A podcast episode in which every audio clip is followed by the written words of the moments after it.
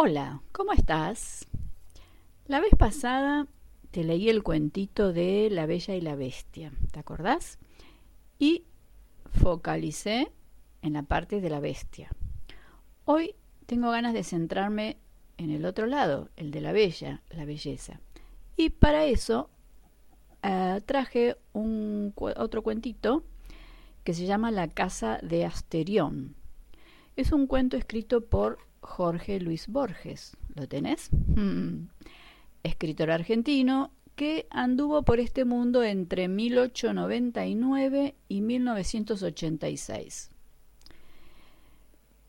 Mm, Borges, según, según mi, mi parecer, fue grandemente reconocido e ignorado también por muchos argentinos. Y, siempre según mi parecer, pocamente admirado. Así lo veo yo. Pero bueno, eso es irrelevante.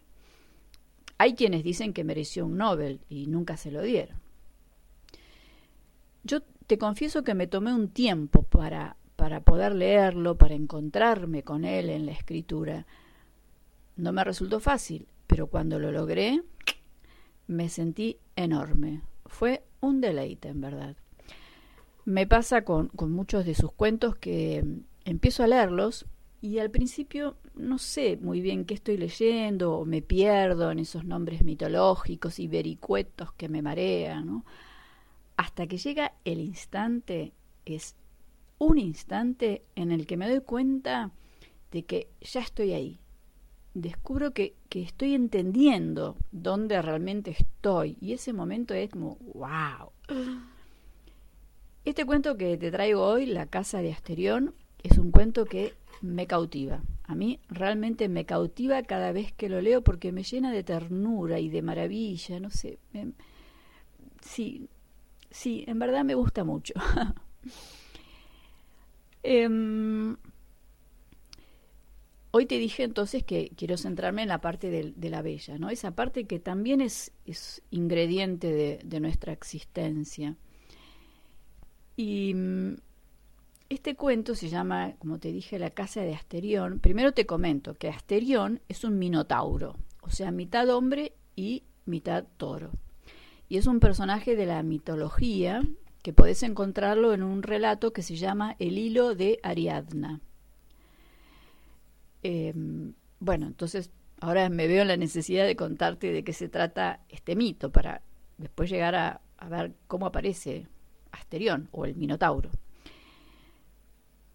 Te cuento que con la mitología te puede llegar a sorprender.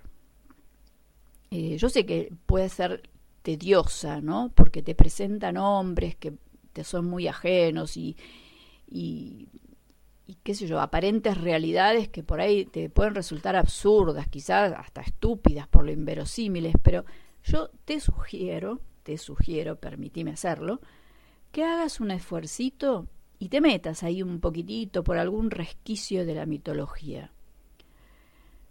Vos me dirás, ay, no me pidas eso. Me pedirás, llorarás, suplicarás quizá. Pero sí, ¿sabes qué? Yo te lo pido. Y quizás entonces me preguntes, ¿y cómo me meto en eso, en la mitología, en el relato mitológico? ¿Cómo hago? Y a mí lo que se me ocurre es que empieces a leer versiones eh, simplificadas, esas que se escriben para la escuela, a mí me encantan.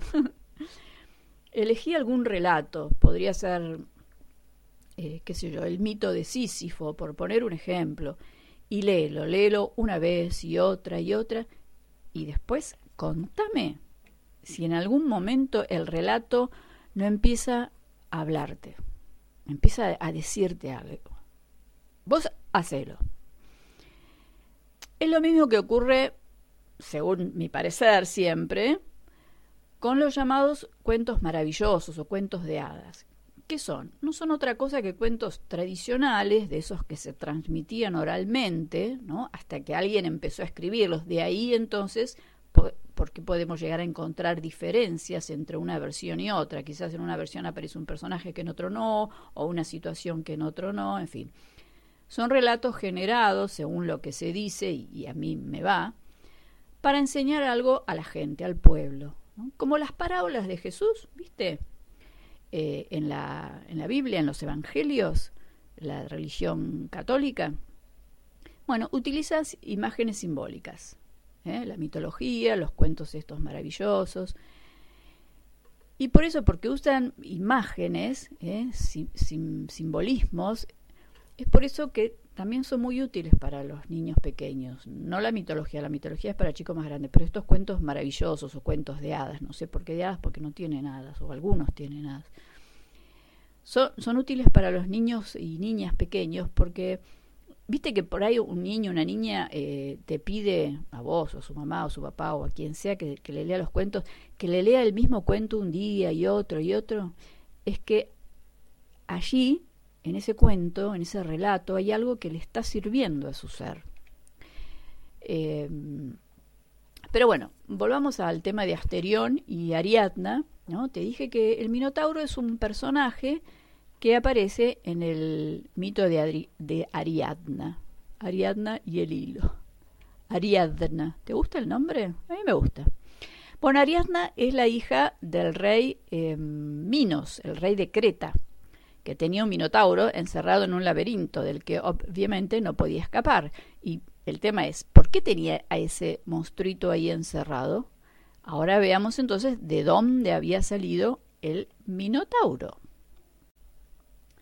Entonces, la, la historia es así.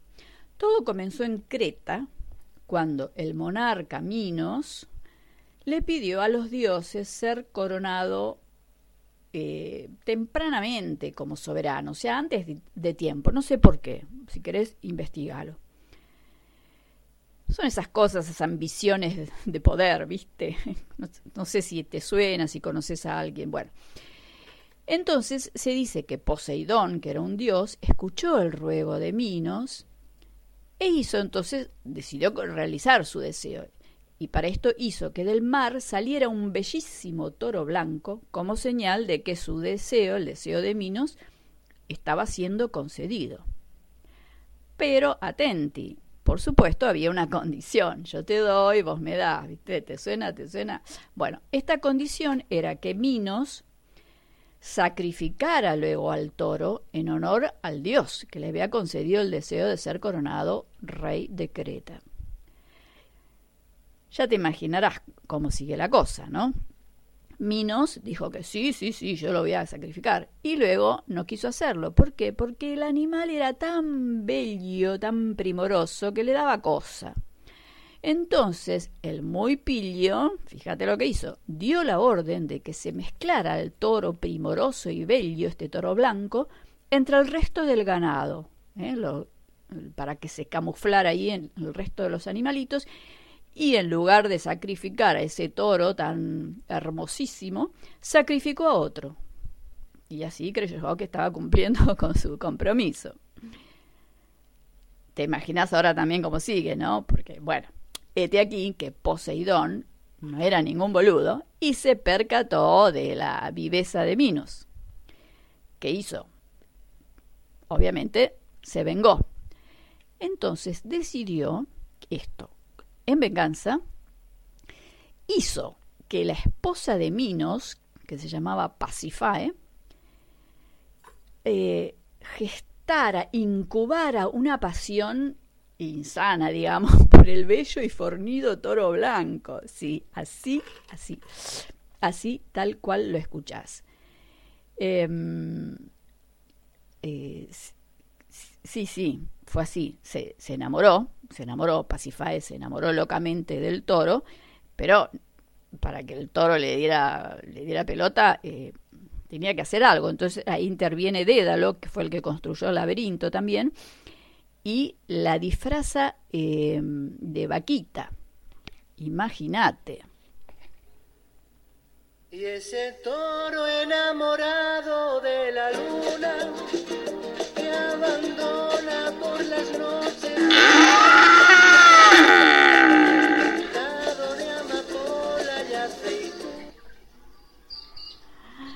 Ay, sí, sí, sí, el toro y la vaquita estaban tremendos. Bueno, entonces se, se, disfrazó de vaquita con la ayuda de Dédalo Y así logró que el torito copulara con ella. ¿Y qué pasó? Obviamente quedó preñada. Y de esa unión, ¿qué pensás que salió? Sí, una criatura mitad hombre, mitad toro, nuestro Minotauro. Y a este monstruito, porque quedó así como un monstruito rechazado por todos, resulta que había que alimentarlo bien. Y para ello, cada año se le entregaban en sacrificio 14 jóvenes, siete varoncitos y siete señoritas, pero no jóvenes de Creta, sino de Atenas, eh, de Atenas, claramente el Minotauro no era vegano, ¿no? Bueno, de Atenas porque eh, resulta que Atenas estaba, había caído en poder de Creta, ¿eh? entonces obvio, el rey de Creta no le iba a mandar a, sus jóvenes cretenses, sino a los del eh, enemigo, que ahora era su em, sometido. Bien, entonces, y esto debía hacerse todos los años hasta que alguien o alguno lograra terminar con la vida de este toro, toro feo. Y es aquí donde aparece entonces el tema de, o la historia de Teseo y Ariadna con su hilo. ¿Por qué? Porque un buen día Teseo, que era hijo del rey de Atenas, ¿eh? a los sometidos por Minos, decide meterse en el laberinto para matar al monstruito y así terminar con el flagelo de la ofrenda de estos jóvenes. Entonces, para eso va a Creta y ahí se conocen con Ariadna y se enamoran. Imagínate, el hijo y la hija de dos oponentes, bien al estilo Romeo y Julieta. Ahora bien, aquí viene la ingeniosa Ariadna, la mujer. ¿Qué hace? Se le ocurre algo. Le da a Teseo, se le ocurre algo para que Teseo eh, pudiera salir del, laberinto eh, después de matar al, Minotauro. Entonces le da a Teseo la punta de un ovillo, por eso el hilo de Ariadna, para que Teseo fuera desenrollándolo a medida que se internaba por el laberinto y luego pudiera servirle de guía a la hora de su regreso. ¿Vamos bien hasta ahí? Y que después realmente puede, logra su, su cometido. Pero te cuento que es el final de esta historia, que no tiene nada que ver con el otro tema, pero te voy adelantando que tiene un final así al estilo Romeo and Juliet. ¡Oh, oh! ¡Qué pena! Entonces, como te decía, Borges, Jorge Luis Borges, le da voz a este ser rechazado por la sociedad, una sociedad que desea verlo muerto, desea destruirlo, necesitan sacarlo del medio. Y ahora, sí, te voy a contar, te voy a leer este cuento de Borges y bueno, ojalá lo disfrutes tanto como yo. Dice así. Sé que me acusan de soberbia, y tal vez de misantropía, y tal vez de locura. Tales acusaciones que yo castigaré a su debido tiempo son irrisorias. Es verdad que no salgo de mi casa, pero también es verdad que sus puertas, cuyo número es infinito, están abiertas día y noche a los hombres y también a los animales. Que entre el que quiera. No hallará pompas mujeriles aquí ni el bizarro aparato de los palacios, pero sí la quietud y la soledad. Asimismo, hallará una casa como no hay otra en la faz de la tierra Mienten los que declaran que en Egipto hay una parecida. Hasta mis detractores admiten que no hay un solo mueble en la casa. Otra especie ridícula es que yo, Asterión, soy un prisionero. Repetiré que no hay una puerta cerrada, añadiré que no hay una cerradura. Por lo demás, algún atardecer he pisado la calle si antes de la noche volví, lo hice por el temor que me infundieron las caras de la plebe, caras descoloridas y aplanadas como la mano abierta. Ya se había puesto el sol, pero el desvalido llanto de un niño y las toscas plegarias de la Grey dijeron que me habían reconocido. La gente oraba, huía, se prosternaba, unos se encaramaban al estilóbato del templo de las hachas, otros juntaban piedras. Alguno, creo, se ocultó bajo el mar. No en vano fue una reina mi madre. No puedo confundirme con el vulgo, aunque mi modestia lo quiera. El hecho es que soy único. No me interesa lo que un hombre pueda transmitir a otros hombres. Como el filósofo, pienso que nada es comunicable por el arte de la escritura. Loas enojosas y triviales minucias no tienen cabida en mi espíritu, que está capacitado para lo grande. Jamás he retenido la diferencia entre una letra y otra. Cierta impaciencia generosa no ha consentido que yo aprendiera a leer. A veces lo deploro porque las noches y los días son largos Claro que no me faltan distracciones. Semejante al carnero que va a embestir, corro por las galerías de piedra hasta rodar al suelo, mareado. Me agazapo a la sombra de un aljibe o a la vuelta de un corredor y juego a que me buscan. Hay azoteas desde la que me dejo caer hasta ensangrentarme. A cualquier hora puedo jugar a estar dormido con los ojos cerrados y la respiración poderosa. A veces me duermo realmente. A veces ha cambiado el color del día cuando he abierto los ojos. Pero de tantos juegos, el que prefiero es el de otro Asterión. Finjo que viene a visitarme y que yo le muestro la casa.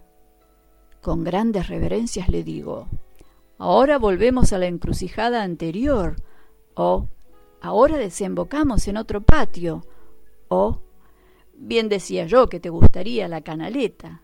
O, ahora verás una cisterna que se llenó de arena. O, ya verás cómo el sótano se bifurca. A veces me equivoco y nos reímos buenamente los dos.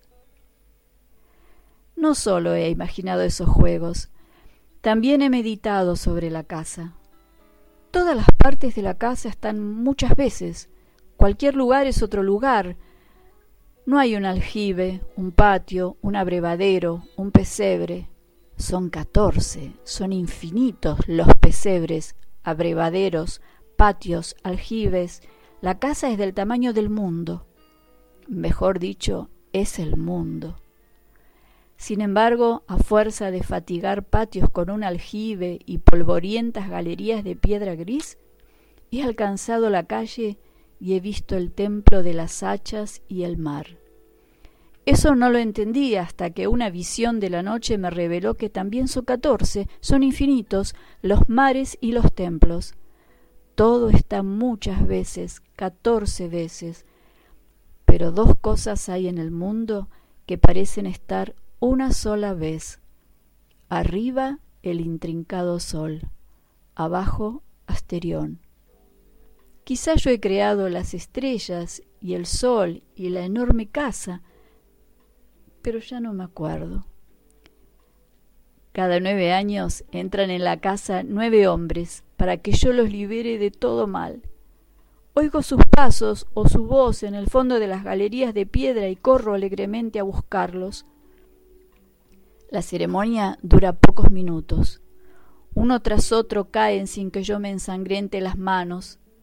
Donde cayeron, quedan, y los cadáveres ayudan a distinguir una galería de las otras. Ignoro quiénes son, pero sé que uno de ellos profetizó en la hora de su muerte que alguna vez llegaría mi Redentor. Desde entonces no me duele la soledad, porque sé que vive mi Redentor y al fin se levantará sobre el polvo. Si mi oído alcanzara los rumores del mundo, yo percibiría sus pasos. Ojalá me lleve a un lugar con menos galerías y menos puertas. ¿Cómo será mi redentor? me pregunto. ¿Será un toro o un hombre? ¿Será tal vez un toro con cara de hombre o será como yo? El sol de la mañana reverberó en la espada de bronce. Ya no quedaba ni un vestigio de sangre. Lo creerás, Ariadna, dijo Teseo. El Minotauro apenas se defendió. Qué bonito, qué ternura. Dice, escuchaste ahí al final Teseo, primero ese, eh, que habla es Asterión, el Minotauro, y luego, no sé si notaste que hice una pausa un poquito más larga que cualquier otra pausa que pueda haber hecho durante la lectura, porque cambia, ¿eh? ahí el, el narrador es otro y, las últimas palabras de, eh, son de Teseo a, Ariadna, ¿no? que le dice, ¿lo creerás, Ariadna? El Minotauro apenas se defendió. Este cuento tiene de todo, tiene de todo. Eh, si te gustó, busca, busca información, busca estudios sobre el cuento. la verdad que es para sacarle el jugo realmente. Y mm, en este, mm, viste que ahí en el, eh, Asterión se inventa otro Asterión, porque se siente solo realmente, su tema es la soledad, ¿no? Entonces se inventa otro Asterión con el que juega y corre y le muestra la casa, y, es el juego que más le gusta, es el de otro Asterión. ¿eh? Dice, finjo que viene a visitarme y que yo le muestro la casa. Eh, es que, claro, todo intento de acercamiento a las personas lo lleva al fracaso, porque la gente huye despavorida, ¿no? Y en este cuento se ve claramente cómo Asterión es a la vez prisión y prisionero. Eh, porque lo dice, no hay cerraduras. Sin embargo, mm, sale un rato, pero después tiene que volver, sale y vuelve. Mm, es, su, es su verdadero laberinto, ¿no? Esa monstruosidad que andás a ver lo que podría representar eso en, en cada uno de nosotros, ¿no? Yo me, pongo a pensar cuál sería mi, entre comillas, monstruosidad, eh, que es física, pero también eh, hay algo de espiritual en esto, que lo, encierra en esa soledad de un modo realmente dramático. Y este lugar, que esto, esto también es un símbolo ¿no? interesante para observar, el lugar que Asterión habita, el laberinto, es una prolongación de sí mismo, de su, de su interioridad, ¿no? de ese ser extraviado en el dolor, eh, quizá la locura, porque se morfa los, acá dice son nueve jóvenes, eh, se los come así un bocadito, hay todo un interior en sombra, ¿no? Y, y galerías confusas, etcétera, etcétera. Entonces, bueno, yo pensaba en esto de ser eh, prisión y prisionero, ¿no? O carcelero y prisionero, prisión y prisión y prisionero al mismo tiempo. Eh, yo creo que si nos ponemos a pensar, eh, seguro que encontramos por lo menos alguna situación en nuestra vida en la que hayamos estado en ese laberinto del que si bien las puertas están abiertas, no logramos salir o no, logramos escapar. por ejemplo, esto de ser eh, eh, prisión y prisionero al mismo tiempo, o carcelero, carcelera y, prisionera, ¿no? Em, cuando, por ejemplo, viste que te aferras a alguna idea, te pones a defender algo así fervientemente, porque, por ejemplo, crees que tal cosa es así y es solo así, y entonces eso nos impulsa, nos lleva eh, permanentemente eh, nos empuja a, defender esa postura contra lo que sea. Y en esa eh, ardua defensa de, esa idea, de esa postura, finalmente termino atrapada allí, porque siento que si, si aflojo, por ahí caigo en, en la red de alguien más, como, o quedo expuesta a, a otra verdad a la posibilidad de que quizás mi idea no sea eh, tan absoluta ni sea la mejor. Entonces estoy ahí eh, eh, poniendo una energía tremenda en la defensa y, en ese no querer ser descubierta de alguna manera. En cambio, si, viste que si solo por ahí expones una idea en lugar de ir a la confrontación, expones la idea con tranquilidad, con convicción, entonces manteniéndote abierta, abierto a que quizás haya otra idea mejor. Y si no la hay, no la encontrás, simplemente seguís tu camino sin sentirte eh, afectada, ¿no? perturbado. Por poner un ejemplo. Eh, ahora, bueno, vos te estarás preguntando, porque yo iba a hablar de la bella, de la parte bella, ¿no? Digo, ¿qué caso tiene que ver todo esto con, es, con eso, con ese tema? Te hago esta pregunta. ¿Dónde crees que está la belleza en vos? en esa imagen que a lo mejor decorás ante el espejo o la máscara social, ¿no? Esa idea justamente que por ahí defendés o en los actos solidarios que haces, que te inspiran a veces en situaciones de emergencia, a veces no. Pues yo sabes que yo te digo, yo disiento con eso. Para mí ahí no está la belleza. Para mí la belleza, ¿sabes dónde se asienta? Donde más vulnerable el ser humano se siente. Allí donde la sombra, ese lado más oscuro, se expresa, quizás sin pudor o con pudor, pero donde se manifiesta ese sentimiento de carencia que a veces tenemos. Es allí donde, donde, viste, dejamos de aparentar fortaleza y seguridad y que nos llevamos el mundo por delante y bla, bla, bla, Ahí donde se, se manifiesta el alma al desnudo, ahí es donde yo encuentro la belleza. Es donde, donde el alma se entrega, ¿no? Y, y, espera ser rescatada por un valiente, como en el, cuento sería Teseo, pero que en, nuestra vida, o simbólicamente, no es un otro, es nuestro propio ser.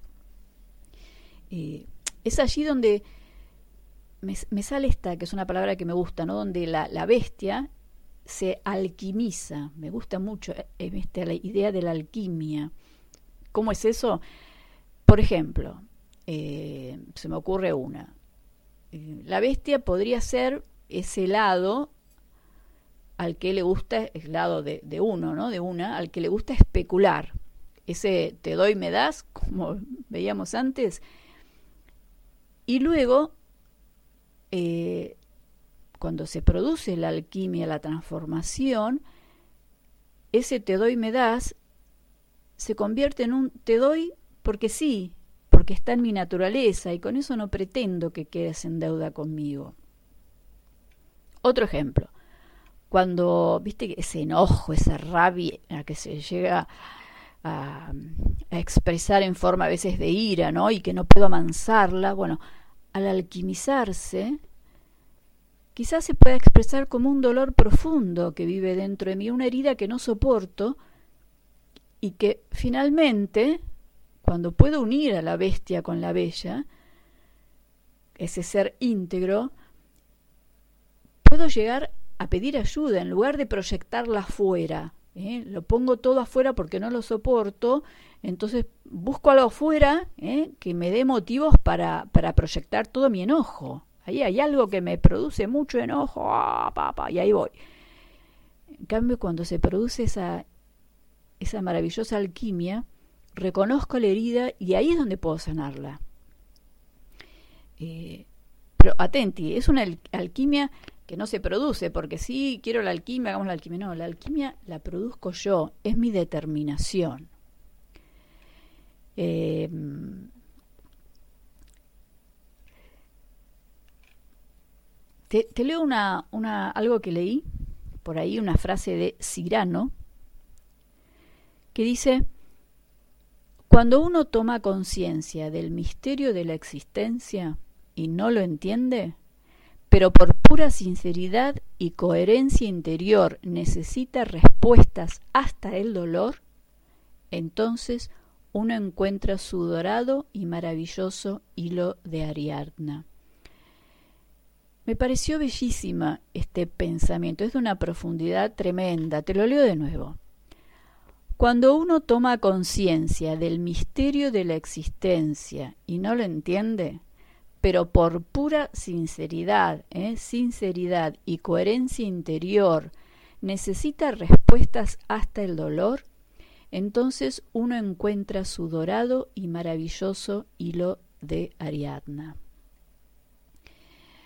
Es que el, mito de Teseo y, Ariadna, del, hilo de Ariadna, o sea, el relato de Teseo y Ariadna, pues, yo te hablé de, Asterión, del Minotauro, pero todo está relacionado, ¿no?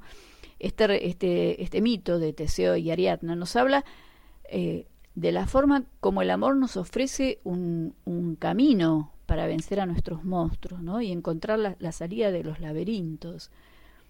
Eh, bueno, no sé si te aburrí, si te mareé, si te, quedaste dentro del laberinto y no podés salir.